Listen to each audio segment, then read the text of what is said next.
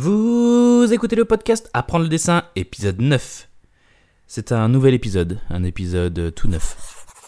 Bienvenue sur le podcast Apprendre le dessin avec Yo, le podcast qui vous dévoile les secrets des plus grands artistes. Parce que le talent, ça s'apprend.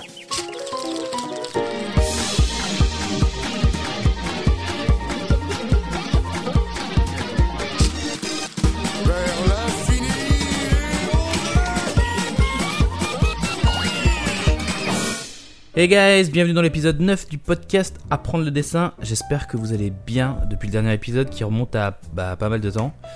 Euh, parce que dans mon souvenir, j'ai commencé le dernier épisode en vous souhaitant un joyeux Noël et une bonne année. Donc je pense que c'est ça remonte à plus de 6 mois. Ouais, euh, vous le savez, vous avez regardé mon dernier vlog. Euh, Il y a eu un gros break. Mais la chaîne Apprendre le dessin reprend tout doucement.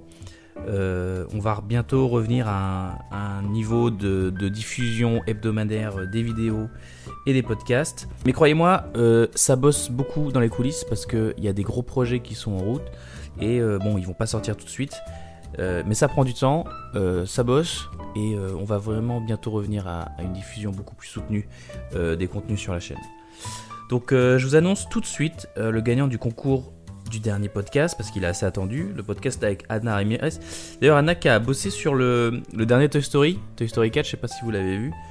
Allez voir si c'est pas déjà fait parce qu'il est vraiment, il est vraiment super. Euh, on pouvait s'attendre à, un truc euh, un petit peu raté suite à, l'épisode 3 qui était vraiment parfait, qui était la conclusion parfaite, mais mais vraiment c'est toujours aussi euh, intelligent, drôle, visuellement c'est magnifique. Ça s'enchaîne bien malgré tout dans, dans toute la globalité de la série de Toy Story. Donc bref, comme d'hab, Pixar est toujours un cran au-dessus de, tout le monde, même quand ils font un quatrième film. Donc on y va pour le gagnant du dessin de Anna. C'est... Isia Abini. J'espère que je prononce bien. En tout cas, bravo à toi. Euh, je vais t'envoyer un message. Euh, je vais répondre à ton commentaire sur YouTube. Euh, ou alors tu peux me contacter directement sur Instagram. Et je t'enverrai le dessin d'Anna le plus vite possible. Cette semaine dans le podcast, on reçoit une autre Anna. Et oui, c'est Anna Lubinski. Euh, c'est une amie que j'ai rencontrée quand je préparais le concours des Gobelins. En gros, on a préparé tout le concours ensemble. Euh, le cours du soir de la mairie de Paris, tout ça. Et Anna, elle a un parcours vraiment intéressant dans le domaine de l'illustration. Et elle cartonne sur Instagram, elle a plus de 17 000 abonnés. Donc on va parler de tout ça, on va parler aussi des stratégies euh, pour percer sur Instagram. Donc on va y aller tranquillement. Anna Luminski est dans le podcast Apprendre le dessin. Salut à tous et bienvenue dans ce nouvel épisode du podcast Apprendre le dessin. Aujourd'hui, je reçois Anna Lubinski. Salut Anna. Bonjour. Ça va? Ça va et toi? Ça fait 10 ans qu'on s'est pas vu et on s'est retrouvés là juste avant pour aller boire un verre, juste avant l'enregistrement et ça faisait 10 ans. la dernière fois qu'on s'est vu, c'était en 2010. Très exactement parce qu'en en fait, on, faisait les cours du soir euh, des Beaux-Arts euh, à Paris, mmh. ensemble. C'est mmh. là qu'on s'est rencontrés. Mmh. Et puis après, on s'est perdu de vue, en fait. Ouais. Et on s'est retrouvés euh, via Instagram. Exactement. je crois que c'est ça qui s'est passé. Du coup, tu fais de l'illustration. Ouais. Et du coup, on va parler de ton parcours. Est-ce que tu pourrais nous raconter un peu ton enfance et où tu es né, dans quelle région et, et, comment en fait le dessin est venu à toi? Ou si c'est toi qui es allé au dessin Ouais. Alors en fait, je suis née en Pologne hmm. en 1987, très exactement, dans un petit village près de Varsovie. Et euh, en fait, euh, le dessin, je pense que ça vient. Bon, déjà, comme tous les enfants, j'aimais bien regarder des dessins animés. Mhm. Mais dans ma famille, de ce que j'ai appris récemment et de ce que j'ai vu, il y avait des dessinateurs amateurs. Ouais. Et en fait, euh, j'ai toujours voulu, euh, je pense, dessiner. J'ai toujours dessiné. Je pense que je dessinais surtout comme tous les enfants euh, de, grands fan art extrêmement. C'était quoi ce que tu dessinais? Ah, Le premier dessin animé que j'ai vu, je pense, c'est Blanche Neige. C'est bien. C'est pas mal. c'est le premier. Il faut quand Dans même. tous les sens du terme, c'est le premier. Exactement. Et en plus, à l'époque, donc 87, hmm. il y avait encore on était encore sous, euh, sous l'URSS, il, me semble. Ah ouais? Ouais, et donc euh, tu avais des cassettes, euh, des cassettes VHS pirates. Donc c'est arrivé quand même jusqu'à toi? Ouais. Mais tu l'as pas acheté à la Fnac quoi Non. D'accord. Et donc je suis arrivée en France quand j'avais 5 ans. À quel moment Donc c'était en France finalement quand tu as commencé à, à imaginer que tu pourrais en faire ton métier ou c'était déjà le cas avant? Non, en fait, on vivait, quand j'étais petite, on vivait avec mon parrain et mon oncle. Et lui, c'était un, amateur, donc il faisait beaucoup de peinture à l'huile. Mhm. Il n'avait jamais fait d'école ni rien, mais je trouvais ça hyper, hyper intéressant. Et puis bon, en primaire je suis devenue euh, la petite fille qui faisait des dessins à tout le monde. à ce moment-là, tu voulais, tu, savais que tu voulais faire ça dans ta vie ou pas encore? En fait, je me suis rendu compte récemment que c'est ce que j'ai toujours voulu faire. Ah ouais. Mais juste, tu sais, t'es pas toujours. En fait, quand tu viens pas d'un milieu où où on peut te conseiller de faire euh, telle école, de faire telle formation, ou te dire que en fait, ce que tu veux faire dans la vie, c'est dessiner, mhm. que c'est un métier, mhm. bah c'est ton ta trajectoire elle est semée de, de pas d'embûches, mais c'est pas c'est pas une ligne droite quoi. Je sais que je voulais faire euh, quelque chose euh, d'artistique. Mhm. Parce que je pense que le fait d'avoir des gens dans mon entourage qui euh, le faisaient même en amateur, ça te, ça te donne envie. Et puis les dessins animés, ça te donne envie. Les... Quand j'étais plus jeune aussi, je lisais des mangas. Mhm. Enfin, tout ça, ça, en fait, ça, te donne envie de dessiner, tu, tu dessines, mais t'as pas la projection euh, d'en faire ton métier. Quoi. Et t'avais pas d'autres envies? Non. Non. En fait, ce qui est, ce qui est amusant, c'est que vraiment tout, tout converge toujours vers, vers le dessin. Quoi. Hmm. Toujours. J'ai fait plein de choses. On parlera de la, suite du parcours après, mais ça a toujours, euh, il y a toujours eu, euh, ça pointait toujours vers le dessin. Quoi. Hmm. D'accord.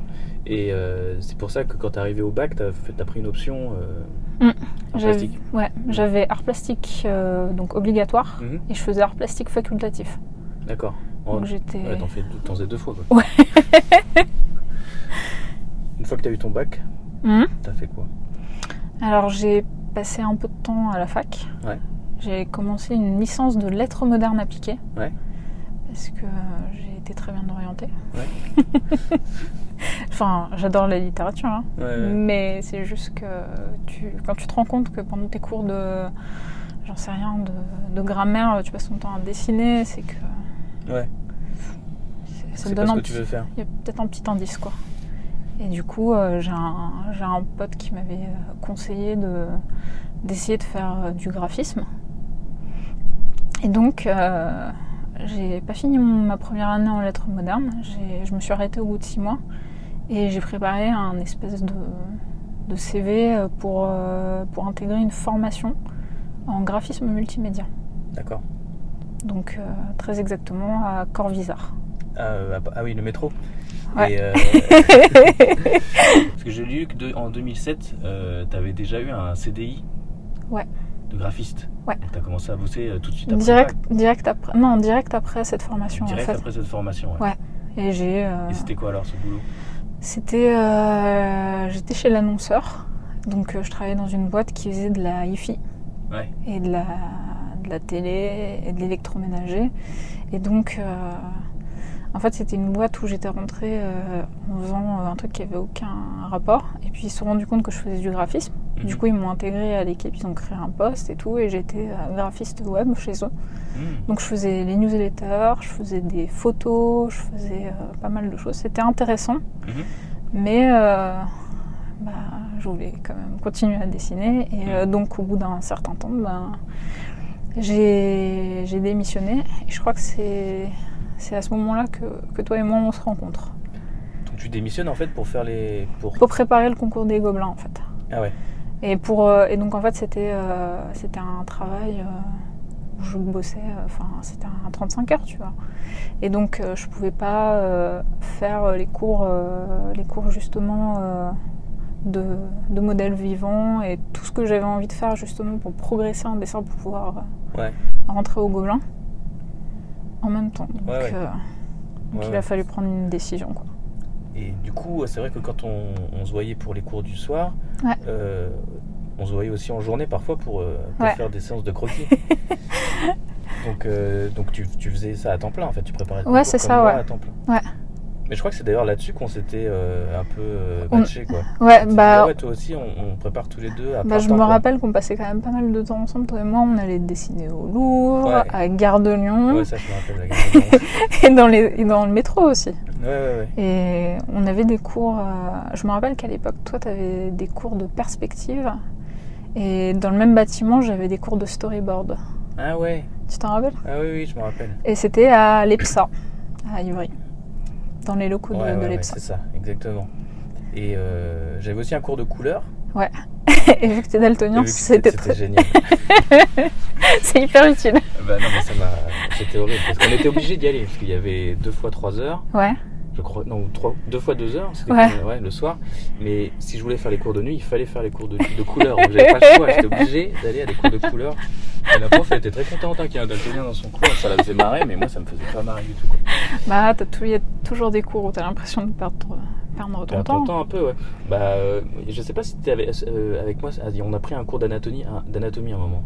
Ouais, c'était, euh, je sais plus euh, exactement, mais on, en fait, on, je crois qu'on a commencé à se parler au cours de D'anatomie d'anatomie. ouais. Parce que le, ce cours particulier, enfin ce prof en tout cas, qui je sais maintenant est Mm. prof au Gobelin, parce que je l'avais rencontré à, à une soirée euh, des Gobelins, Mm. et euh, il fait, il est très spécialisé dans les os. Ouais, lui, franchement, c'était. Je pense que j'ai jamais vu une personne aussi qualifiée pour te, te vraiment t'apprendre, tu sais, le, le poids des. Non, mais même la scapula. Ça Ouais, m'est ouais. resté jusque-là. Ah ouais tu retiens les noms hein. Ouais. Mais non, mais je trouve qu'il était très bon pour justement te- t'expliquer que tu, tu, tu prenais pas bien en compte ton l'espace négatif dans tes Mm. dessins, que vraiment il fallait sentir le poids du corps. Et je pense que lui, c'était pas un, c'était pas un dessinateur, c'était Mm. un bon prof d'anatomie quoi. Et il était très bon. Il était très scientifique. Ouais, mais, mais c'est enrichissant, tu vois.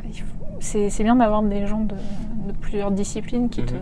qui te permettent d'évoluer sur ton dessin. Et lui, il était très bon. Il était très calé là-dessus, ouais.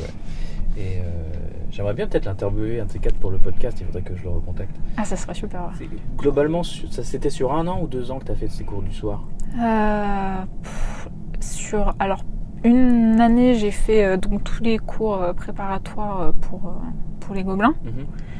et l'année d'après j'ai fait juste j'ai pris en plus euh, juste les cours d'illustration niveau 2 D'accord.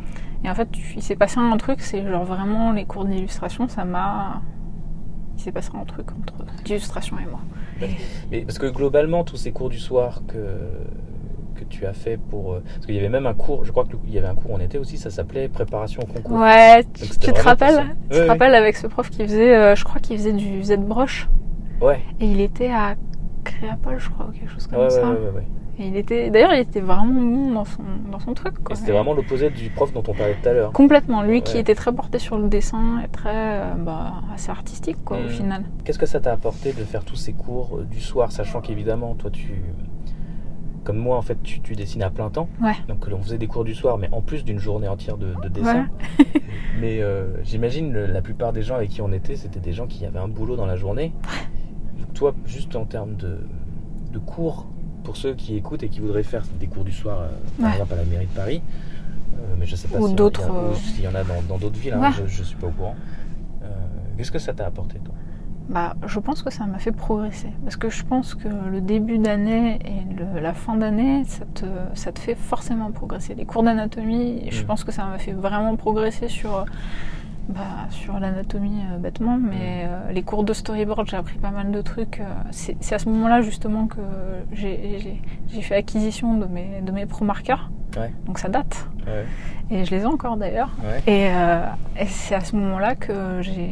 Tu, en, fait, en plus, tu rencontres des gens très intéressants avec qui tu échanges, avec qui tu partages des, des, des choses en commun, comme toi, tu vois, au final. Mm. Parce que je pense que les cours m'ont apporté un progrès en dessin, mais je pense que le fait qu'on travaillait, toi et moi, ensemble, en dessin, ça nous a fait progresser tous les deux. Parce qu'on avait une certaine régularité, qu'on se donnait rendez-vous et qu'on y allait. et qu'on- Mhm.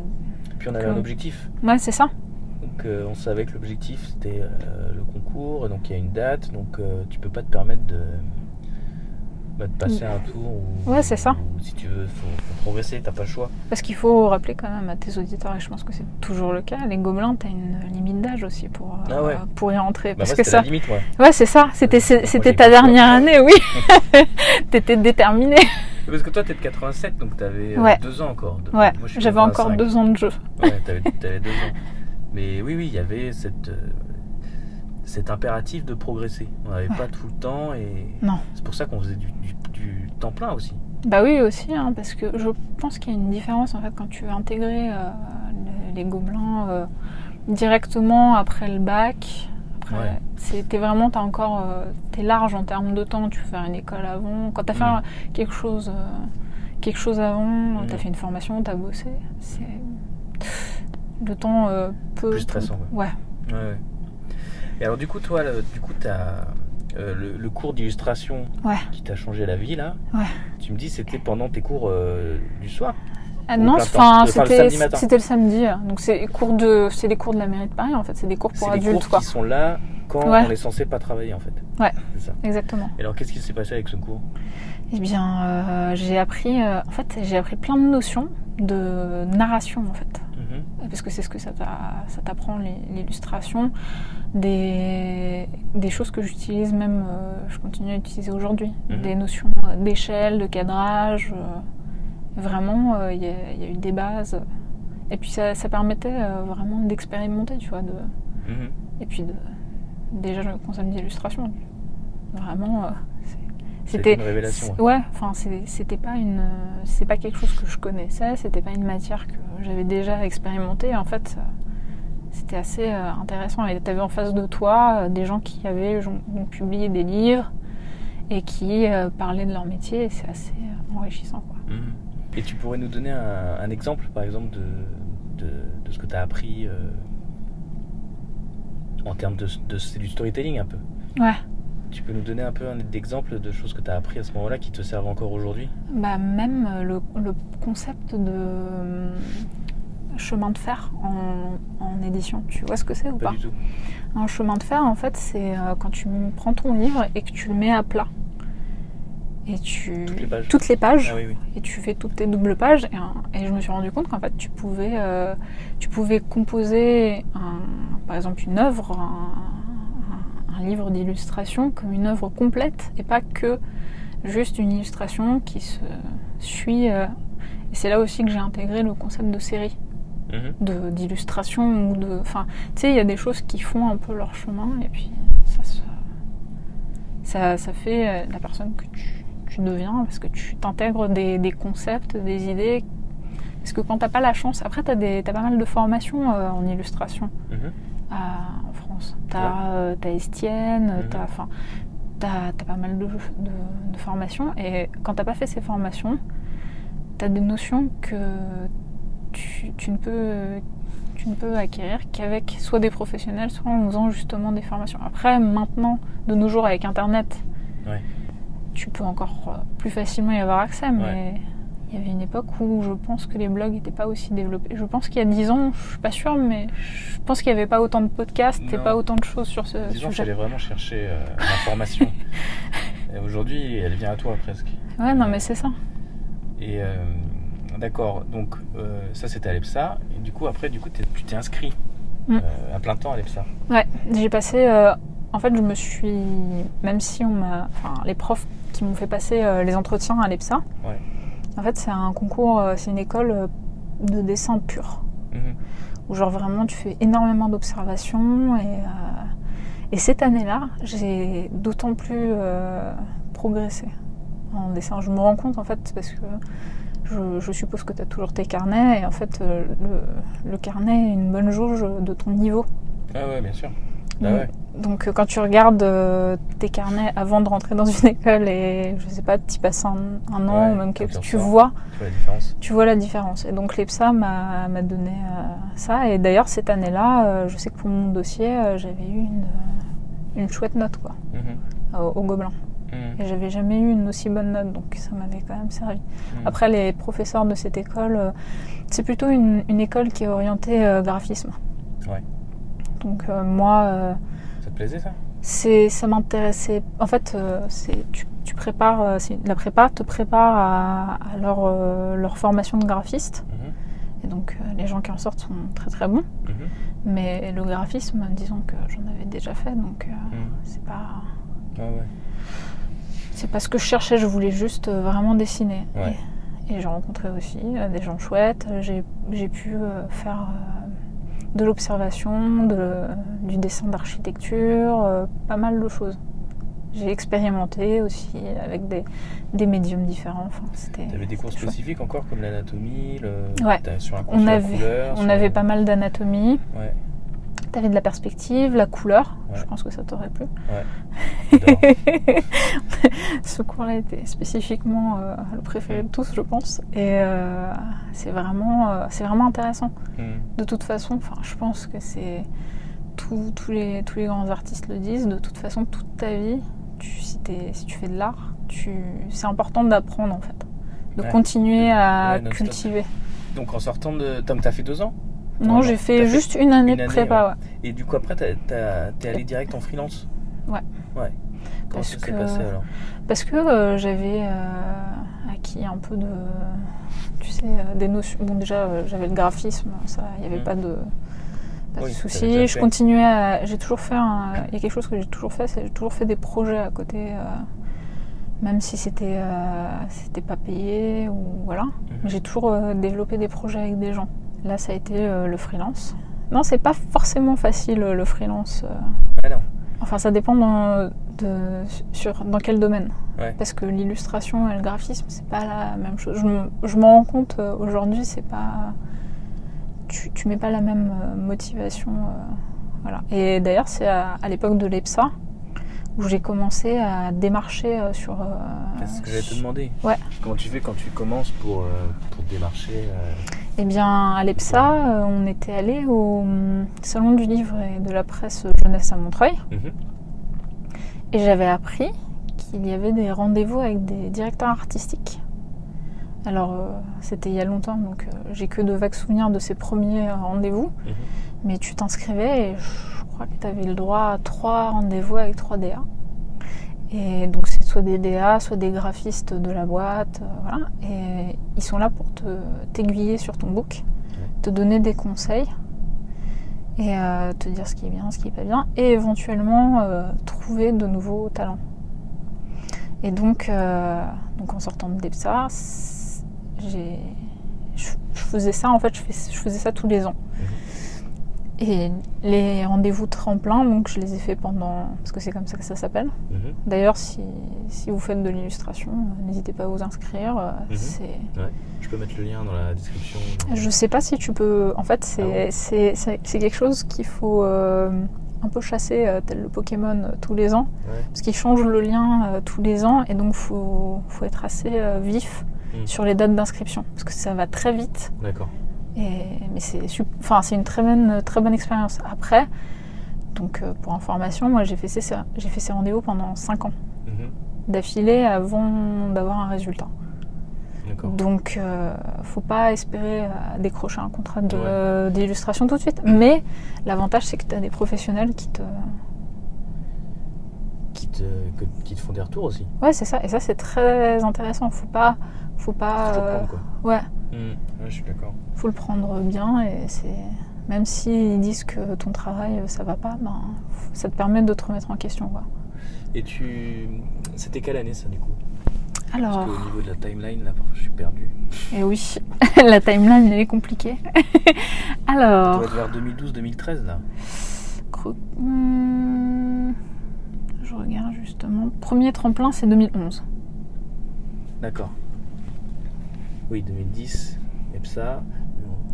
Euh, est-ce que c'est à ce moment-là où tu as commencé à, ouvrir ton, compte Instagram? Ouais, c'était euh, à peu près dans cette période-là, c'était en 2012, hmm. très exactement. Instagram, du coup, c'est assez important pour toi? Euh, bah, Ça me permet de, toucher une, une communauté partout dans le monde en fait. C'est mm. vraiment euh, ce qui est super. Quoi. Et puis il y a aussi quelque chose qui est super sur Instagram, c'est justement cet esprit de communauté. Mm-hmm. C'est que tu peux te connecter à des gens, euh, des artistes qui, je pense, il y a quelques années étaient complètement inaccessibles. Et en fait, ça permettent d'échanger. Euh, Directement. Ouais. En one-to-one. Ouais, et ça, c'est super quoi. Et Instagram, moi, je l'avais commencé. pas du tout. commencé tôt, hein Ouais. Et pas comme un, pas comme un, comme une, pas comme une plateforme de hmm. d'illustration au début. Oui. J'avais pas capté le, le, potentiel. La, ouais, la puissance de l'outil euh, pour ça. Exactement. Du coup, tu faisais des photos. De... Ouais, je faisais des photos et puis en 2014, Ouais. J'ai commencé à l'utiliser pour, euh, pour poster des illustrations. Ouais. Et je pense que tout a commencé vraiment sérieusement à ce moment-là. C'est que. Ça a été quoi le changement? C'était quoi C'est- je me suis- Pas une, t'avais une stratégie ou c'est Non, du tout. Consciemment? Du tout, en fait, c'est juste que je suivais plein d'artistes sur euh, Instagram. Et en fait, je me suis. Je sais pas, il y a eu un switch Mhm. à un moment donné où je me suis dit, mais pourquoi en fait tous ces gens ils postent leur travail et pas moi en fait? Ouais. Et, et c'est vrai que c'est, j'ai trouvé ça incroyable en fait que ces, ces artistes euh, se servent d'Instagram pour poster euh, leur travail. Mhm. Notamment, euh, par exemple, tu as Sibylline Menet qui, qui s'en sert depuis toujours pour ça. Et, Mhm. et c'est en fait, elle- je pense qu'elle faisait partie des premiers que je suivais. Tu avais Marie Gribouille, Ouais. enfin, tout, Il y a une chaîne YouTube Ouais. aussi. je sais pas si elle a une chaîne YouTube. Ça Mais me dit quelque chose. c'est, une illustratrice jeunesse bon. Qui- est très, euh, qui est très sympa d'ailleurs. Ouais, mais je la connais. Enfin, je connais son travail. Et du coup, euh, quand j'ai vu toutes ces nanas, principalement parce que je suis beaucoup de nanas, Mhm. qui, qui postaient leur travail, en fait, j'ai trouvé ça cool et du coup, euh, j'ai voulu poster mes premiers, premiers travaux d'illustration qui, qui ont évolué entre temps. Mais... Et tu, tu postais constamment Parce que tout à l'heure, avant, on parlait du changement d'algorithme d'Instagram qui a changé Ouais. des choses. Ouais. Mais du coup, à ce moment-là, tu avais une progression euh, Ouais, c'était. de... Ouais, c'est ça, c'était en constante euh, progression. Et c'était en fonction de tes posts. Ouais. Alors que les gens te trouvaient de façon organique euh, Mm. Exactement. Et c'est plus trop le cas maintenant, en fait. Je sais pas trop comment ça fonctionne, mais je sais que ça fonctionne plus comme avant. Ils ont et changé c'est plus- l'algorithme Ouais, Donc les gens arrivent moins à tomber sur les artistes de façon organique, en fait. exactement. Mm. Et du coup, c'est un peu dommage. Peut-être que c'est intéressant pour des postes de, j'en sais rien, d'influenceurs ou de sportifs ou de chanteurs, mais pour, pour les, les artistes, je sais que ça a été euh, assez dommageable. euh. C'est arrivé d'un coup, en fait. Ouais. Tu as vu le moment où ça arrive Ouais, c'était. euh, j'ai j'ai commencé à voir beaucoup de gens euh, en parler et j'avais pas encore constaté sur euh, ma co- communauté parce que je pense que ça a pas, l'algorithme n'a pas été appliqué. euh, je pense qu'il a été appliqué au fur et à mesure euh, sur, sur tout le monde. Mhm. Et donc, euh, quand c'est arrivé, bah, je, je m'en suis rendu compte. Du coup, tu as eu le temps quand même, entre-temps, d'avoir, euh, de, de grossir une communauté. Mm. Euh, Aujourd'hui, tu as plus de 17 000 abonnés. Mm. Du coup, c'est quoi ton rapport avec ta communauté Instagram?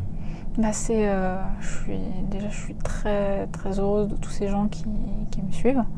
De tous ces gens, surtout, qui, qui, qui commentent, qui like, qui échangent avec moi, qui m'envoient des messages. Enfin, c'est vraiment hyper agréable, surtout dans des, dans des pics de posts euh, comme, euh, comme c'est le cas avec Inktober ou d'autres choses. Et cette communauté, elle a commencé à, à grandir parce qu'en fait, en 2014, 2015, euh, en fait, euh, ma sœur m'a offert un, un livre que je recommande à tout le monde, quoi qui est le Show Your, Work, Show Your Work de Austin Kleon. Ouais. Et en fait, c'est un. Je sais pas trop ce qu'il est, je crois qu'il est graphiste ou artiste. Et en fait, il, explique dans son, dans son livre comment, comment faire la promotion de ton travail, en fait. Comment montrer. Et donc, euh, c'est avec lui, euh, c'est avec ce livre-là dont je me suis rendu compte que c'était chouette de partager justement les backstage de, de ton travail, euh, comment tu. Parce qu'en fait, j'avais pas conscience, et je pense que beaucoup de personnes euh, qui font du dessin s'en rendent pas compte. Quand tu t'apprends à dessiner, en fait, c'est hyper intéressant de voir comment font les, les autres. Ouais. Et c'est à partir. Je pense que ces notions, elles ont commencé à émerger aussi à cette époque-là. Mhm. Parce que je pense, enfin, dans plein de domaines, plein de gens ont justement commencé à montrer euh, comment ils faisaient certaines choses. Et je- in progress. les- Ouais, et puis je pense que c'est à ce moment-là aussi que ces choses-là ont commencé à émerger sur euh, YouTube, Ouais, partout sur les blogs. Ouais. Et c'était euh, c'était hyper intéressant. Et ça, ça me rappelle très bien que quand j'apprenais à dessiner, Ouais. c'était une obsession. C'est-à-dire que tu de, de voir les gens, les artistes que tu aimes dessiner, de A à Z, faire un dessin, pas forcément en accéléré non plus, tu Ouais. vois. Et, et c'était introuvable il y a 10 ans en fait. Ouais. Genre- Et même les interviews, enfin, elles étaient tellement rares que Mhm. dès qu'il y en avait une, c'est. Il y a un blog qui faisait enfin il y a un blog qui s'appelle je sais plus, euh, Character Design, euh, je sais plus, Dé- Oui. Dépôt ou un truc comme ça. Oui. Euh, c'est en anglais. hein. Et, mais c'était un peu l'inspiration pour ce podcast en fait, sauf que c'était des interviews écrites Mm. de plein d'artistes. Mais l'audio, c'est quand même beaucoup mieux. L'audio, c'est cool, hein Puis ouais, ça permet d'écouter pendant qu'on dessine. euh, Quand tu lis, t'es obligé de, Oui. t'arrêter et de lire. tout. Mais le dessin, euh, c'est une pratique, euh, surtout si tu es en train de faire de la colo ou repasser tes. Ouais, ouais, t'écoutes des trucs. Tu peux écouter. C'est à ce moment-là, justement, que je conseille aux gens qui dessinent de- d'essayer de faire les deux en même temps parce que ça permet de t'enrichir et t'as. Mm. Je sais pas si toi, tu as des podcasts d'illustration que tu écoutes.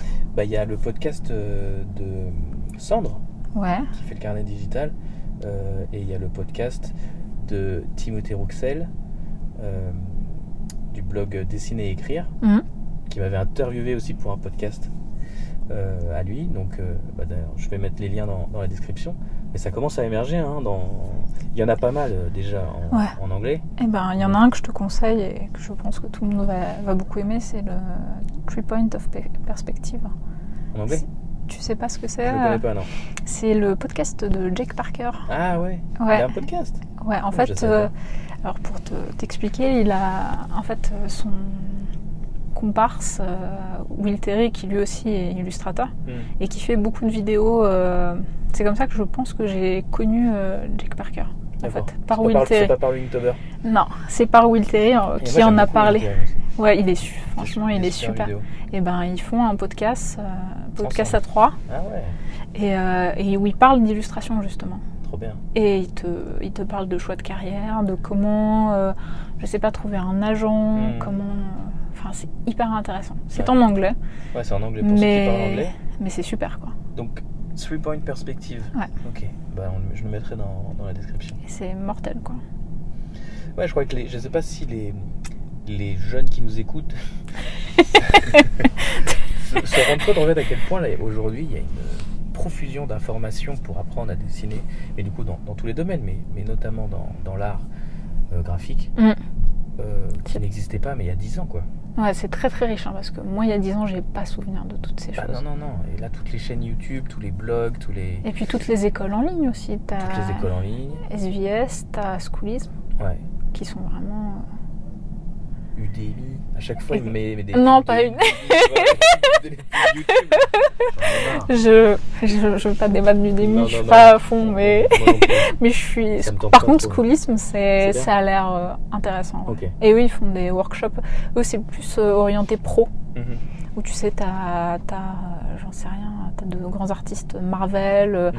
qui, enfin, des gens qui font du concept. euh, Mhm. C'est vraiment hyper intéressant. Quoi. Ouais. J'ai- je rêverais qu'ils refassent un, un workshop à Paris. Quoi. Ah, mais c'est en anglais encore aussi alors. Mais c'est Toi, il n'y a pas encore grand chose en, en- en francophone. hein. J'ai pas l'impression. hein. Tous les, c'est vrai. C'est pour ça que je fais un peu tout ça, moi. C'est pour, euh, c'est parce que je vois, je- parce que je consomme énormément de choses Ouais. en anglais. Ouais. Et je vois qu'il y a rien. Enfin, il y en a quelques-uns, hein, Ouais. mais euh, il y a encore beaucoup de choses à faire, quoi. Ouais, ça, ça manque un peu, je pense. Donc revenons à Instagram. Ouais. Euh, tu, est-ce que tu as, vu que tu as, grossi une, une grande communauté comme ça, euh, une grande audience, est-ce que tu as déjà essayé de pouvoir euh, commercialiser peut-être tes dessins ou de, de pouvoir gagner ta vie via Instagram? Euh, j'ai essayé et ça n'a pas été. euh, En fait, c'est un peu compliqué parce Ouais. que euh, moi, ce que je fais sur Instagram, c'est beaucoup de portraits. Ouais. Et donc, tu sais, ils sont... il y en a énormément. J'ai jamais compté euh, combien, mais je pense qu'il y en a plus de 200. Mhm. Et donc, faire un shop avec ça, c'est compliqué parce qu'il faudrait imprimer chacun. Enfin, c'est pas. euh, Je sais pas si c'est très, très viable. J'ai déjà essayé une fois sur une euh, série euh, limitée. Mhm. Et d'ailleurs, euh, ton. Le- mon cadeau? Ouais. Parce qu'elle m'a offert une encre euh, d'or. Non, je te parlais du tirage. Tu sais, celui, Ah, le numéroté? Et ben justement, c'était un, un- Ouais, exactement. Et ben c'était un test, euh, test euh, de boutique en ligne. Je sais que ça se fait beaucoup. euh, Il y a beaucoup d'illustrateurs Bah, euh, il y en a de plus en- anglophones. plus des, Ouais. des artistes, même français, qui font des boutiques en ligne. hein. Mais j'aimerais bien, parce que je me rends pas compte. Je pense qu'il y a des gens pour qui ça marche très bien, Mhm. mais je sais pas si tu peux vraiment en vivre. Je sais pas. Parce mais- que francophone, c'est peut-être un peu limité. Quand t'es anglophone, Peut-être. c'est peut-être plus. Mais l'intérêt, c'est qu'Instagram te permet de toucher le monde entier aussi. Mm. Et à un moment, j'imagine que la bonne stratégie, c'est vraiment de grossir ton, ton audience le plus possible. Et euh, pour que le montant de tes ventes de ton shop te permette de vivre. Bah, Jake Parker avait un truc euh, là-dessus. Justement, il disait que ton. Je crois que c'était 5 à 10% des gens qui te suivent seraient susceptibles de. Oui, c'est ça, il y a un pourcentage. Ouais plus tu augmentes ton audience, plus il y a ce pourcentage de 4 à 5% qui tous les mois va t'acheter tant de. Bah lui, ça marche bien, je crois, d'ailleurs. Bon, Jack Parker, c'est Jack Parker, quoi. Mais lui, je pense qu'il a beaucoup, euh, beaucoup décollé avec le Inktober. C'est devenu un truc tellement ah, incroyable. Et tu m'as pas dit tout à l'heure que euh, ton Instagram avait décollé aussi grâce à Inktober Ouais. Si, c'est la première année où je l'ai fait, donc euh, en 2015. 2015, ouais. C'est la première fois que j'ai fait le Inktober. Et euh, bon, c'était. Euh, en fait, euh, ça faisait des années que je faisais du digital. Mm. Et c'était la première année où je m'étais remise à faire du traditionnel. C'était à l'EPSA que tu t'es mis à faire du digital? Non, à l'EPSA, je faisais du traditionnel, mais c'était pas, c'était pas de l'imagination, tu vois. C'était vraiment de l'observation. Le digital, j'en ai toujours fait. Enfin, tu sais, quand tu, fais du graphisme, tu, sais. Mm tu sais utiliser. que ce que tu postes, ce que tu postes aujourd'hui, euh, c'est plus traditionnel. C'est du tradi. Ouais. T'es revenu à ça en fait. Ouais, et je me suis rendu compte que c'était d'ailleurs ce qui intéressait beaucoup plus euh, les personnes qui suivent des artistes sur, euh, sur Instagram. Hmm. Je trouve qu'il y a un meilleur retour quand tu fais du traditionnel que du digital parce que tu as, une as une misconception des gens qui se disent que le digital en fait c'est facile. Ouais. Alors que je trouve que l'un ne va pas sans l'autre finalement plus facile sur l'iPad Pro. Ouais, mais pas forcément. Même pas. mais tu sais, c'est vraiment. Euh, je pense que c'est une idée fausse parce que c'est juste des outils au final. bien sûr. Parce qu'en fait, ton, tes, progrès en dessin, et, tu peux pas les évaluer euh, avec l'outil. Tu peux pas tricher en fait si tu sais pas faire de la, tu sais pas construire un corps, une dynamique ou une composition. De toute façon, c'est le gros mensonge de, de toute forme de promotion, euh, de te faire croire qu'avec un outil, tu peux devenir un. Eh bien, un debunk. si tu sais pas dessiner, c'est, pas, que t'as pas le bon crayon, c'est pas, pas ça quoi. Bah, souvent, les artistes débutants. Mais on y euh, croit ça. Ouais. Mais tu sais que. Je suis sûr que toi, on te demande 30 000 fois Qu'est-ce que c'est quoi que tu utilises comme matériel Eh bien oui, on me demande très souvent ce que j'utilise, quel est mon papier, quelles sont mes feutres, euh, voilà. Et je comprends, je comprends. Oui. Je comprends hein, parce que c'est super de se rattacher à ça, mais mmh. euh, au final, euh, je sais que j'ai commencé quand j'ai commencé à dessiner, ça devait être avec un crayon, tu vois, les évolutions. Mmh. Ces crayons dégueulasses, voilà. Bah, quand j'étais jeune, je dessinais avec ça et c'était très bien. Et, en fait, ce qu'il te faut euh, quand tu dessines, c'est juste un bout de papier, et un crayon, un stylo, n'importe. Et d'ailleurs, euh, si, il y a un truc aussi euh, auquel j'avais pas pensé qui, m'a enrichi quand toi et moi on, a on dessinait ensemble, mhm. c'est c'est que je me rappelle qu'à l'époque, toi, tu faisais pas de croquis quand on, enfin, tu sais, de pré-croquis au crayon à papier. C'est quelque chose que je faisais beaucoup. Ah oui. Et c'est un peu avec ah toi où j'ai appris à, à, à, me lancer directement au stylo. Et... En fait, disons que je faisais que un croquis plutôt. Mmh, c'est exactement ça. Ouais, je faisais que un croquis et je, je, le, je le, laissais tel quel et puis je passais au suivant quoi. Ouais. ouais. Et ça, c'était intéressant. Ouais. Euh, parce que j'avais aussi un, un besoin de quantité Mm. Oui, bah ça pour les gobelins, il euh, faut produire énormément pour mm. pouvoir euh, sélectionner. Mm. Et puis oui, oui, il y avait. Et par contre, au niveau du, du, matos, je me rappelle que moi j'ai quand même eu un peu une révélation. Euh, tu sais, les, les crayons qu'on utilise ouais. animateurs, là, les. Ouais, les. Les coulées Les Colorize. J'utilise toujours. Hein. Et je sais que la, par exemple, où je les ai commencé à les utiliser, j'ai eu une petite révélation parce qu'il y a une façon très légère de décider où tu peux tu as l'impression en fait de pouvoir faire ton croquis justement sans qu'il se voit. Et puis euh, et même dans la dans la, texture dans le, la façon de, dont il réagissait en fait à mes mouvements euh, j'avais l'impression de mieux réussir qu'avec un crayon à papier à B de B. Mais c'est vrai que le crayon à papier moi aussi je l'ai je l'ai abandonné et je me suis inspiré aussi des ça c'est quelque chose qu'on me demande tellement souvent. Mm. pourquoi tu dessines au crayon rouge? mais parce qu'en fait, euh, c'est beaucoup plus. Euh, je sais pas, c'est beaucoup plus. C'est agréable. Et puis même euh, quand tu, tu repasses par-dessus, en fait, je trouve que le. il y a quelque chose de très sensible en fait parce que mm. tu vois quand même les traits et sur, sur mes dessins sur Instagram ça se voit pas beaucoup mais il y a ce trait rouge et mm. c'est cette je suis d'accord. Enfin, en tout cas, moi, ça a été un changement. Enfin, pour le coup, le, matériel m'a donné l'impression que je dessinais mieux avec, en fait. Ouais. Non, mais je pense que tu as aussi progressé euh, un tout petit peu. Euh. mais c'est comme, euh, c'est comme lorsqu'on dessinait, j'utilisais beaucoup, tu sais, les, feutres pointes tubulaires. Mhm. Et toi, tu dessinais avec les, les pinceaux réservoirs. Ouais. Et je pense que j'avais jamais utilisé ça et depuis, bah, c'est quelque chose que j'utilise. Euh, enfin, même là, hein, le, le, feutre pinceau avec lequel je, dessine. En fait, ça m'a beaucoup. Euh, j'ai beaucoup. Euh, j'ai beaucoup dessiné avec en fait. Ah ouais. Ouais. Donc, comme quoi, tu vois, tu, tu prends des. Je t'ai influencé à 100% en fait. Exactement, tu es mon inspiration. Non, mais c'est ça qui est, tu vois, qui est cool euh, quand tu dessines avec des gens, que tu, voilà, c'est que tu, tu vois des, les choses différemment, et c'est pour ça qu'aussi c'est intéressant d'avoir des podcasts et tout, c'est que tu vois le point de vue d'autres personnes sur mhm. euh, ta manière de gérer ton business, de, voilà, c'est mhm. vraiment tu vois des choses en fait euh, auxquelles tu penses pas. Non, mais ça, je suis complètement d'accord avec toi. Mm. Et, et les médias sociaux euh, sont aussi, du coup, je pense pour les artistes d'aujourd'hui, vraiment un, moyen de pouvoir accéder euh, directement à une audience. Ouais. Et, je pense que bon, bah, on est encore un petit peu en retard par rapport aux Américains et Jake Parker. Mais je pense vraiment de plus en plus que les francophones mm.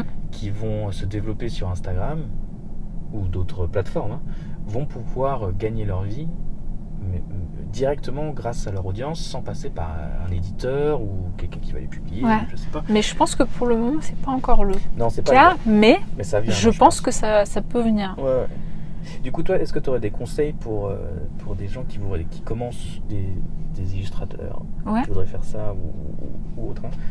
Mais qui commencerait sur Instagram aujourd'hui, est-ce que tu penses que tu as, des conseils pour pouvoir gros, Alors, une audience Il y a plusieurs, euh, plusieurs manières de procéder. Ça dépend s'ils ont envie de promouvoir leur travail personnel, parce que tu as aussi, euh, comme je te disais, euh, le fan art, ça marche bien. Mhm.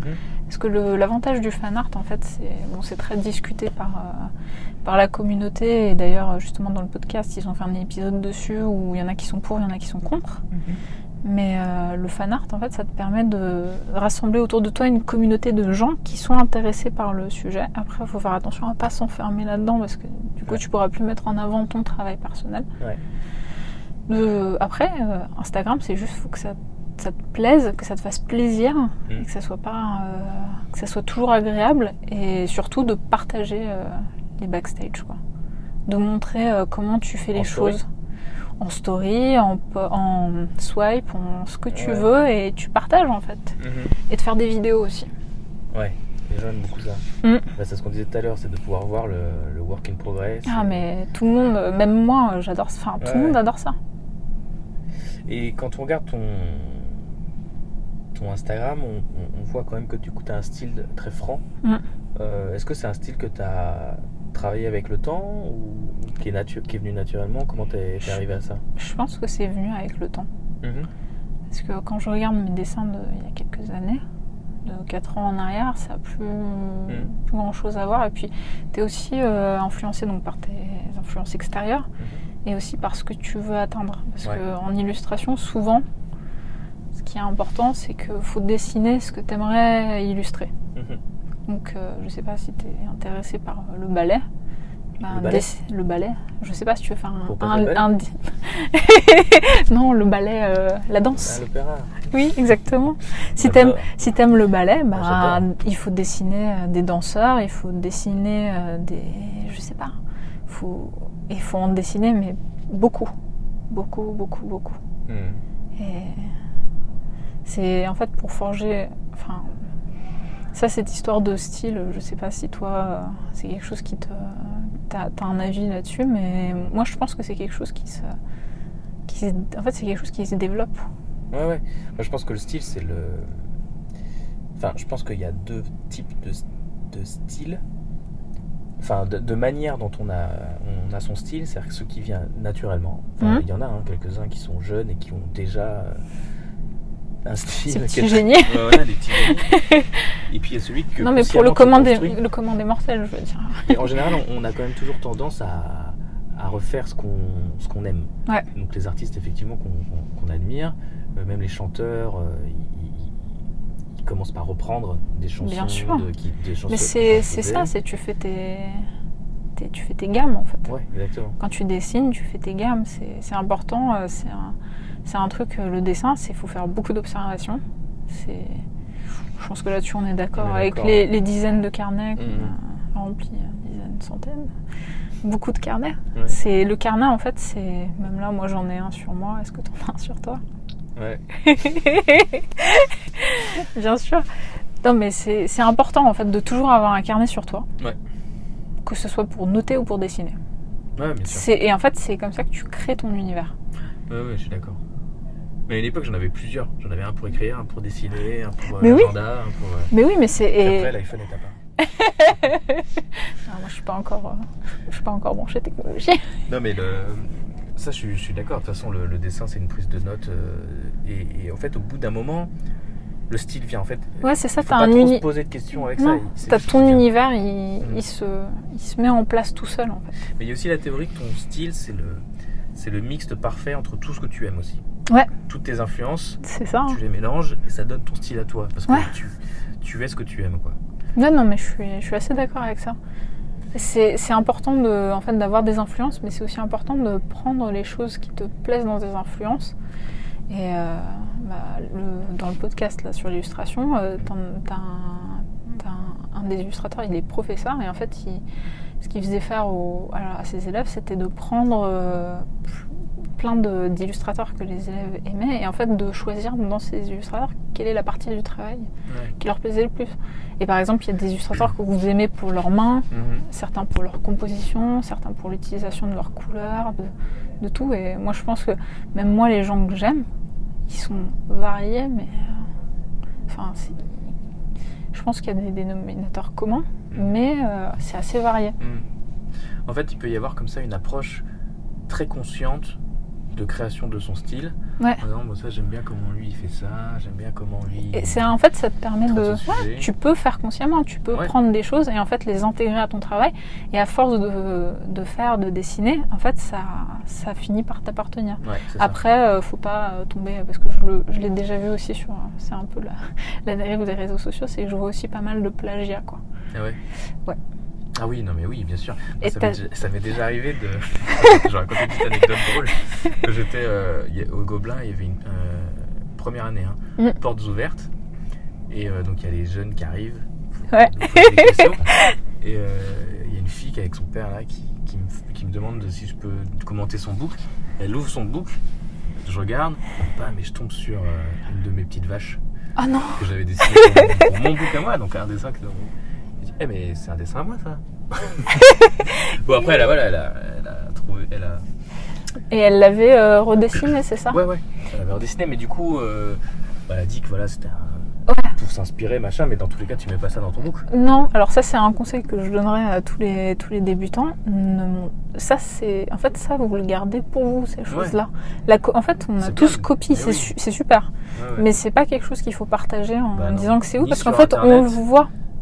ni sur internet, ni sur. Euh, ni, avec les gens, quoi. Ouais. Moi, j'ai un petit dossier euh, sur mon ordinateur pour, pour me faire rigoler euh, avec justement des, des, des, petits jeunes qui font de la copie. Mmh. C'est trop un petit milieu pour que ça reste non découvert. Ouais, on vous voit. de, plus, de plus en plus, il y a ça même dans l'animation. Ouais. J'avais jamais vu ça, quoi. Ouais. C'est-à-dire qu'il y a des animations entières qui sont refaites. Ouais. Et là, c'est on avait trouvé un, un, pote euh, de ma promo qui était allé à Disney, qui avait fait une anime pendant son stage de Aladdin. Ouais. Euh, et il y a un gars qui a refait son animation en 3 Donc c'était en 2D, tu vois, c'était pour le stage à Disney. Et il l'a refait en 3D. Ouais, mais il l'a refait, donc c'est pas lui. il l'a refait en 3D, mais c'est vraiment exactement les mêmes poses clés. Enfin bon. oui, donc euh, ne, fait, ne, faites, ne faites pas ça, le plagiat. C'est surtout en plus euh, que ça soit pour euh, vraiment hein, pour pour la vidéo, pour l'illustration, pour le dessin, pour la photo, pour la musique, en fait, mm. il y a toujours quelqu'un qui s'en rendra compte. Sachez-le vraiment, c'est, ça passera pas inaperçu. Surtout si, votre poste remonte. C'est, c'est difficile hein, parfois de.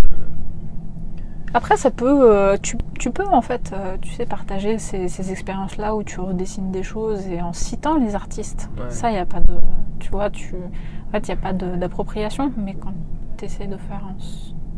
Moi, je sais que quand je fais une illu ou un dessin, euh, par exemple pour le Inktober, là, cette année, je me suis inspiré de, de Sandro Closo, il y a vraiment des dessins, bon, de toute façon, c'était ouvertement un hommage à son Clodo, donc il a pas de. Non, mais il n'y a pas, c'est pas un. Donc il y en a qui, il y en a, pas de malentendu. Il n'y a pas de malentendu quoi. Euh, D'ailleurs, du coup, je, l'ai contacté à la fin, je lui ai envoyé tout. Et euh, j'aime bien parfois prendre, euh, par exemple, j'ai un dessin que j'aime beaucoup, j'aime beaucoup la pose. Ouais reprendre cette pose avec un autre personnage, par exemple. Ou reprendre euh, une expression de visage, la façon dont il a dessiné les yeux, et d'essayer de le coller dans un autre dessin. Non, mais c'est important. Juste pour apprendre, en fait. Non, mais c'est de l'apprentissage et c'est de l'expérimentation. Mais en fait, il faut que. Quand c'est ça pour bien différencier de ce qu'est le et de ce qu'est c'est la, la, Mais c'est pour ça aussi que tu as des, as des pages qui existent comme euh, le caractère design. Euh, tu, vois, le. Mhm ce truc-là où euh, ça rassemble énormément de références de dessin. Mhm. En fait, ces références de dessin, ouais, c'est ça. Ces références de dessin, elles sont là pour que vous puissiez vous améliorer, comprendre comment certaines choses sont faites, et ça vous permet de progresser. Mais en fait, de les décalquer, c'est ça le truc. C'est faut décalquer, ça, ça vous apprend rien. Ouais. Faut mieux vaut même essayer de les copier à main levée et que ça soit pas beau. Mhm. Et puis de toute façon, le plus important, c'est de faire de, l'observation. Parce que rien n'est plus formateur que de dessiner de la 3D hein, au final. Ah, bah oui. Parce que recopier quelque chose qui est déjà euh, traité, euh, dessiné.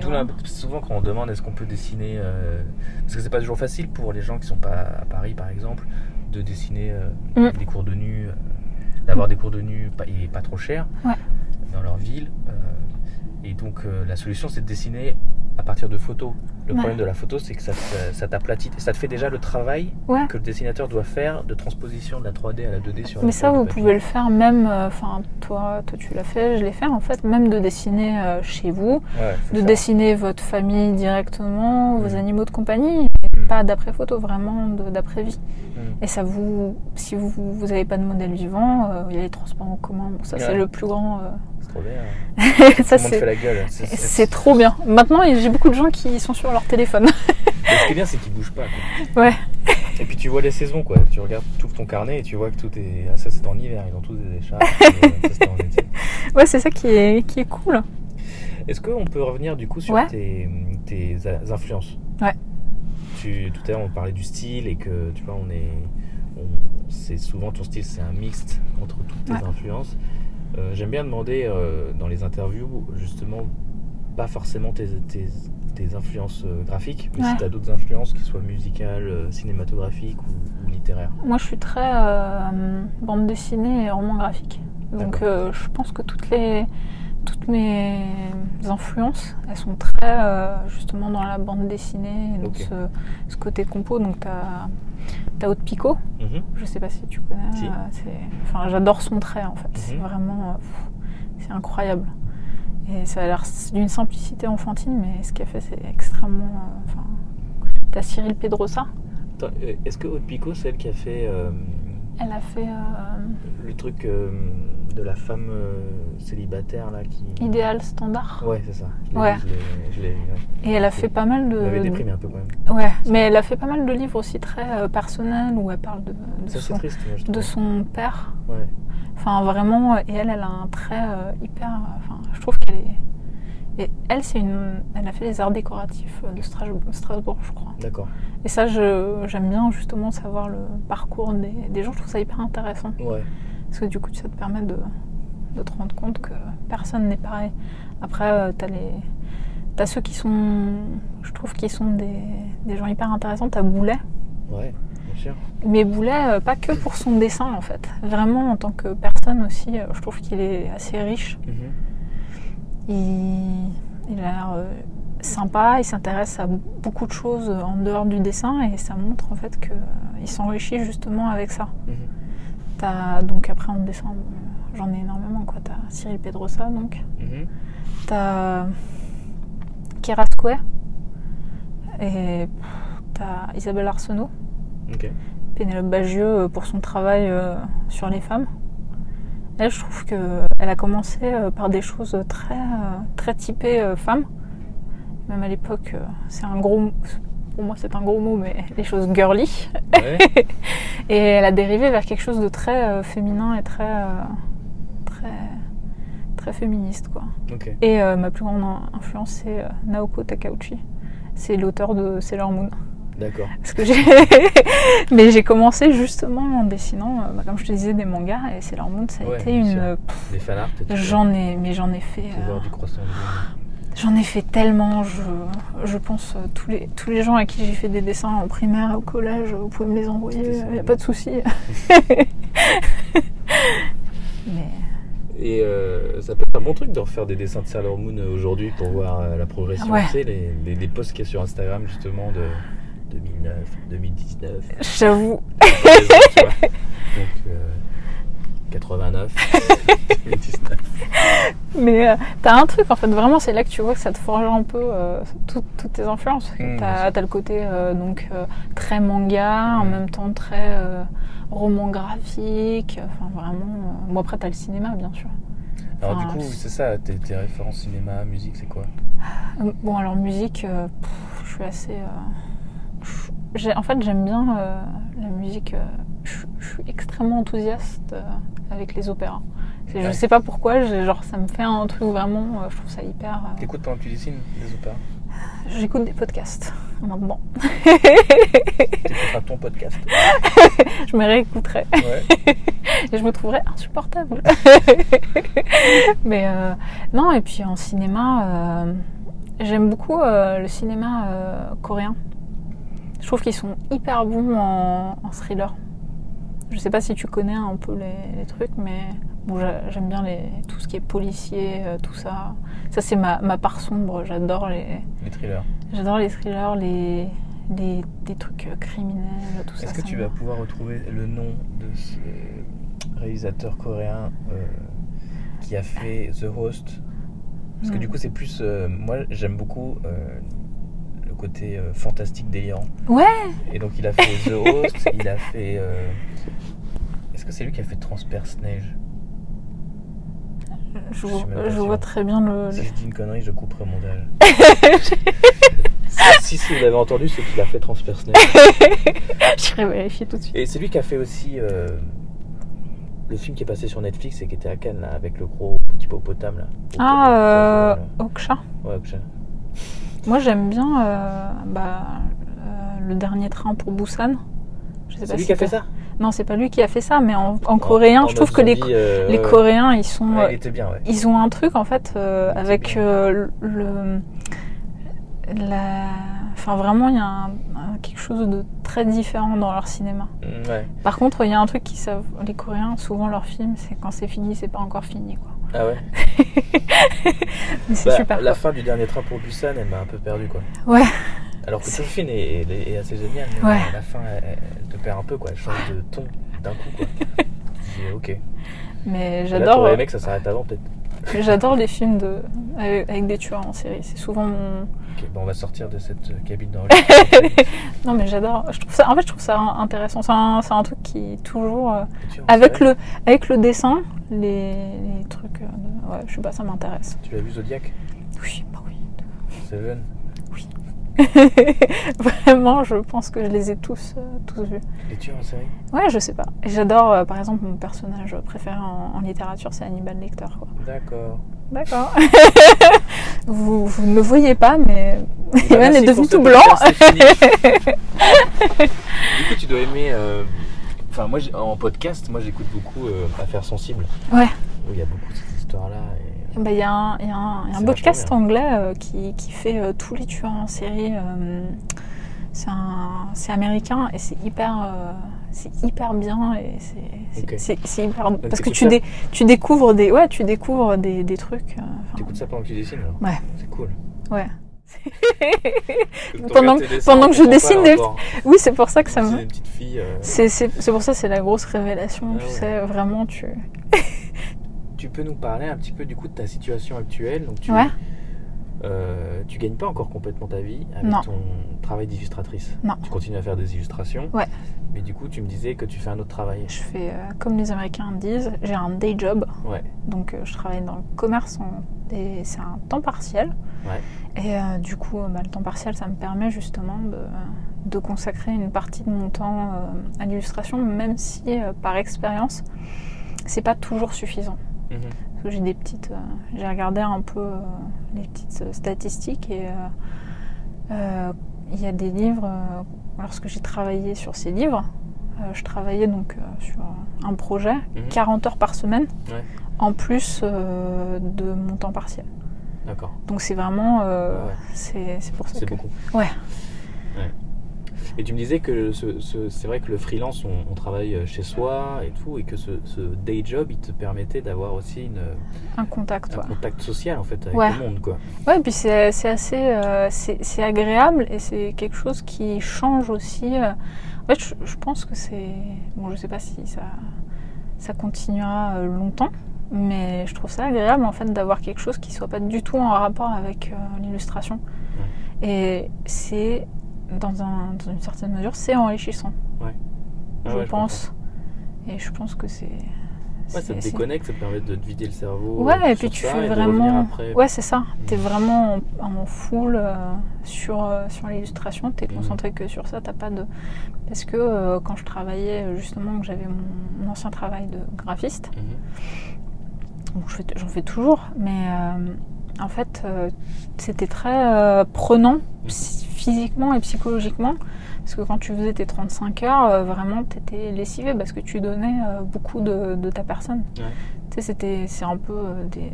Je pense que c'est pareil dans l'animation, c'est des jobs qui sont impliquants, Ouais. physiquement, psychologiquement, et donc du coup, quand tu rentres le soir, Ouais. bah t'as pas forcément envie de dessiner, quoi. Ouais. Ou quand t'as passé ta journée sur l'ordinateur, quand tu rentres, c'est compliqué de s'y remettre. Mhm. Du coup, d'avoir quelque chose qui soit pas forcément en rapport, et ben, t- même si, euh, même si euh, des fois c'est, tu fais des journées courtes, enfin t'as des nuits courtes, euh, ben t'es hyper euh, enthousiaste Mhm.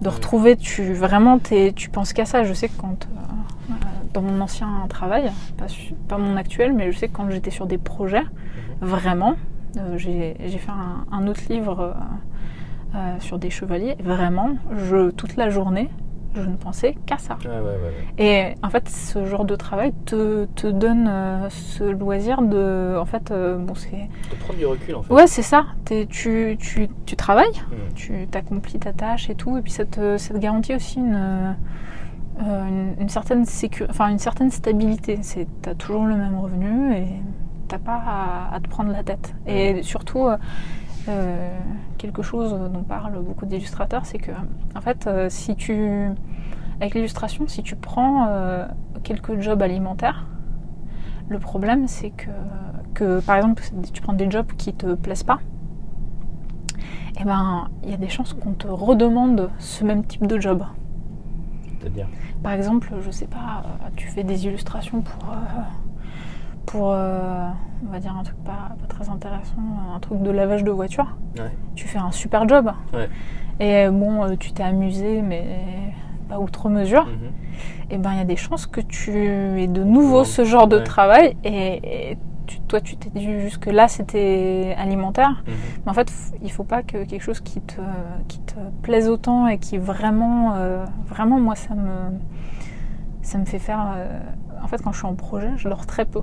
Ouais. Je suis capable de faire des nuits de 5 heures. Ouais, ouais. Et quand je me lève le matin, je suis vraiment, mais je suis déterminée et je suis, mais Mhm. heureuse euh, comme jamais, quoi.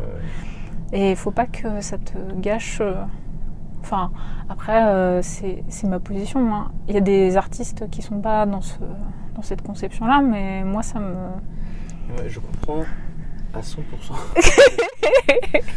Euh, moi j'avais ça il y a encore pas très longtemps euh, quand j'étais je bossais parce que là je suis en break Ouais. de ma Guff quand j'étais à Guff que je bossais en journée et que je faisais le soir euh, mes dessins ou mes vidéos YouTube Ouais. j'étais à fond Ouais. à fond à fond et depuis que je suis en break je bosse enfin je, je bosse beaucoup moins Ouais. parce que j'ai pu, j'ai cassé un rythme en fait. Ouais. Et ça, c'est quelque chose que j'ai remarqué. C'est pour ça que c'est important d'avoir quelque chose qui te d'assez régulier parce que le travail d'illustration, c'est des choses qui, au début, hmm. surtout, ça tombe de manière très irrégulière. Donc d'avoir une certaine régularité et un rythme, ça te permet de t'y remettre. Parce que si c'était livré à toi-même, il n'y a rien de plus dur que de te donner un, rythme. Ouais, c'est quelque chose, ça demande beaucoup de discipline. De... C'est énorme. Ouais. Il y en a qui arrivent. Hein. Ouais. On est tous différents aussi. Hein. Ouais, moi, ça, je, je, sais que c'est pas compliqué, mais je sais que, en fait, c'est un truc, c'est plus je travaille, plus je travaille. Ouais, ouais, c'est ça. Et t'as vraiment un truc. Ouais, c'est ça. Et donc, euh, je fais, euh, je fais ma, ma, semaine de travail et, euh, et à côté, ben, je fais mes, mes projets perso, je démarche les, les maisons d'édition. Enfin, voilà. Ouais, parce que du coup, tu as, as, publié l'année dernière. C'était l'année dernière où tu as publié un. C'était ouais, en juin dernier, le, premier. Des pirates. Ouais, la pierre. La pierre des pirates. Ouais. C'est. Comment ça s'est passé ce... Ah bah ça c'est, bah justement ça s'est déroulé donc au au rendez-vous euh, tremplin de Montreuil. Donc c'était en 2016. Même en 2015. En fait, 2015, j'ai fait une série d'illustrations euh, de femmes et de fillettes avec des animaux. Parce que je me suis dit, je vais faire un Inktober, je vais suivre la liste et je vais faire euh, dessiner des animaux et des. Voilà. Tu as suivi les thèmes de Jake Parker mais tu t'étais rajouté ton.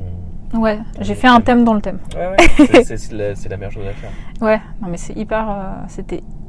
Enfin, je pense que c'est cette année-là où il y a eu un truc euh, qui s'est débloqué. C'est vraiment. Je me suis amusée. Euh, enfin, ça se.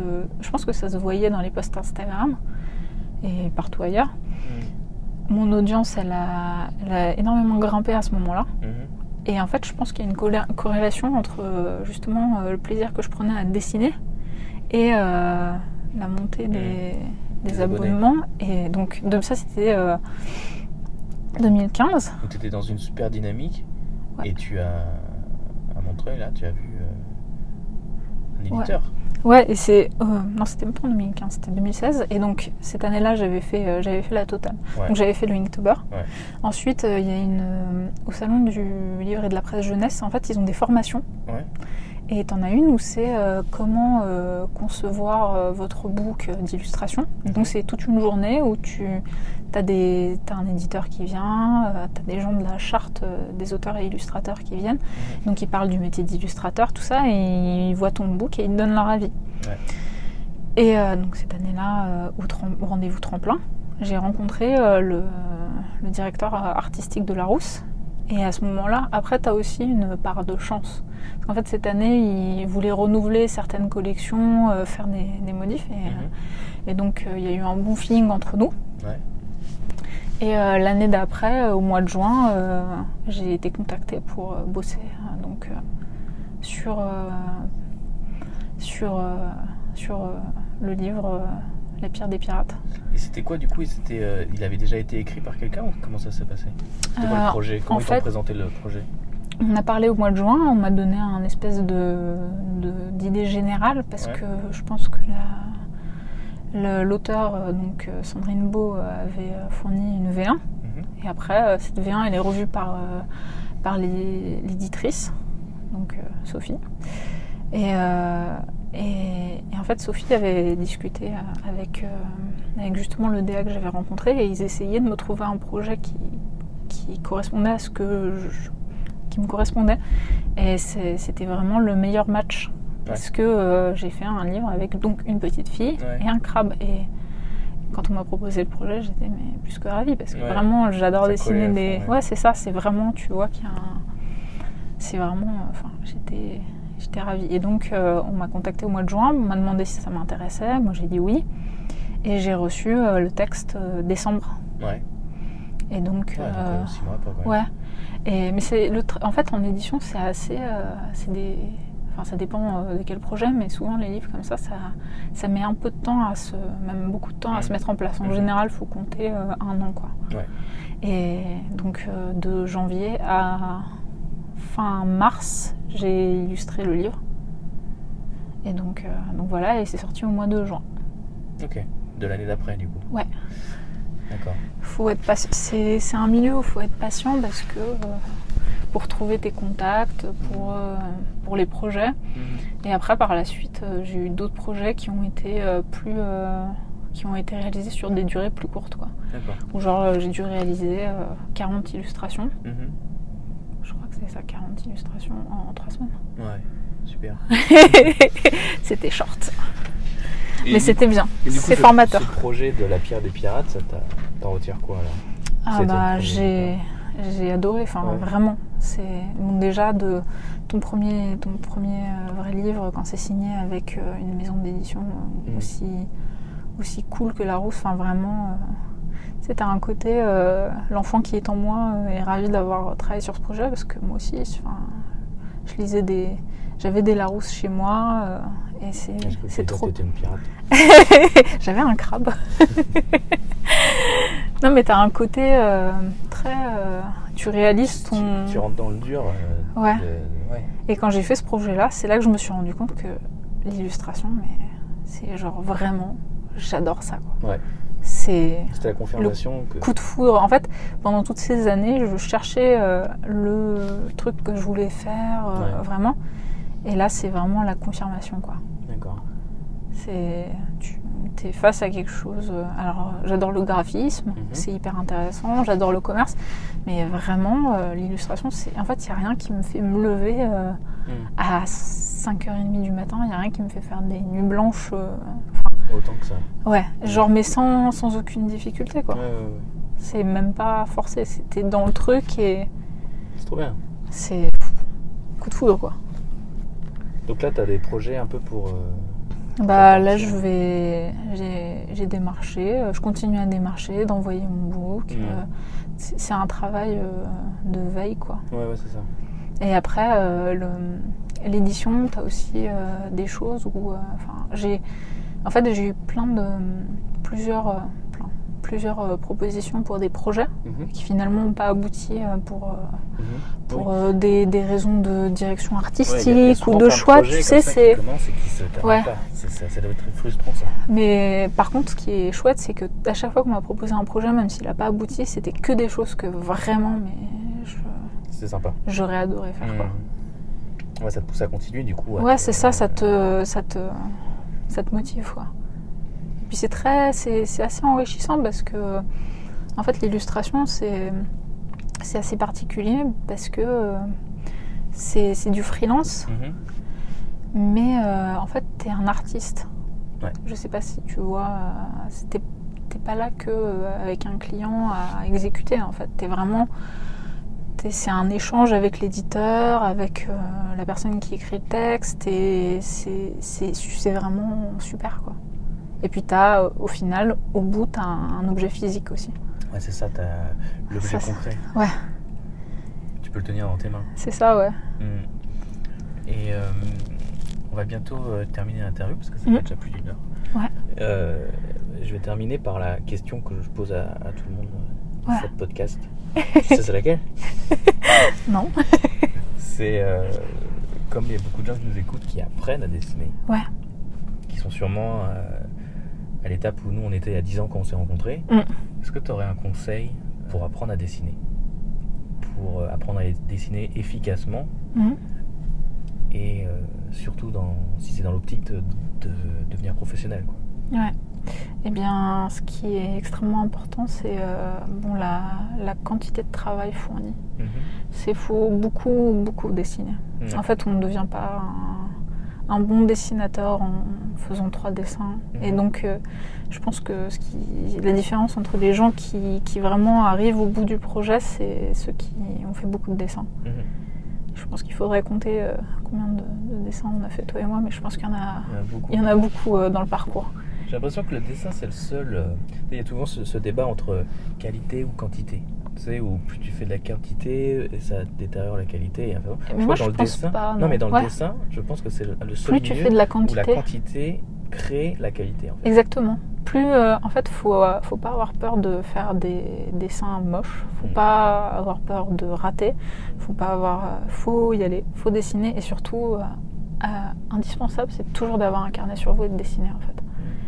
Et vraiment pour tous ceux qui veulent intégrer des écoles, pour tous ceux qui veulent être pro, le carnet c'est euh, vraiment quoi. Il y a une théorie qui dit qu'il faut tellement avoir ton carnet en permanence sur toi que si tu l'as pas, les gens te reconnaissent pas. Mm, c'est exactement ça. qui lui? Là, tu prends le carnet. Ah bah ouais, c'est toi Joseph. non mais le carnet c'est indispensable. Et, surtout bah, la régularité et euh, la ténacité aussi. Parce que. Euh, Jamais abandonner. Ouais. Parce qu'on a souvent envie. Ouais, parce que quand on voit. Euh, moi j'ai un parcours un peu sinueux. Ouais, je dirais. C'est ça. ça. On, ne bah, pas constamment, donc on, peut être découragé très très vite. Ouais, c'est pour ça qu'il faut s'accrocher. Mm-hmm. Et il faut, faut rien lâcher, quoi. Yes. Never give up. merci Anna pour euh, cette interview. Bah merci Johan. C'était super. Au top. Euh, et je rends l'antenne au studio. À vous Boulogne. Bye. Merci d'avoir écouté le podcast, j'espère qu'il vous a plu et que le parcours d'Anna vous a inspiré. Ça permet d'avoir une autre perspective en fait sur le, sur le métier d'artiste et j'espère que ça vous motive pour, euh, pour vous aussi vous lancer dans, dans votre passion à, fond quoi. Donc Anna, bah, elle a eu la gentillesse de me faire un, dessin, enfin de me laisser un dessin original pour vous, pour vous faire gagner. Euh, donc vous, vous, connaissez la marche à suivre, hein. vous likez, vous commentez, vous partagez l'épisode sur les réseaux sociaux. Moi j'en tire un au sort euh, lors du prochain podcast. Et comme ça vous pourrez tenter de gagner l'illustration d'Anna. Si vous voulez voir le dessin, il va être sur le, sur post du blog apprendre-le-dessin.com. D'ici là, euh, je vous dis à la prochaine fois pour un nouvel épisode. Prenez soin de vous. Des bisous. Ciao. Merci d'avoir écouté le podcast Apprendre le dessin avec Yo du blog apprendre-le-dessin.com. That's all, folks.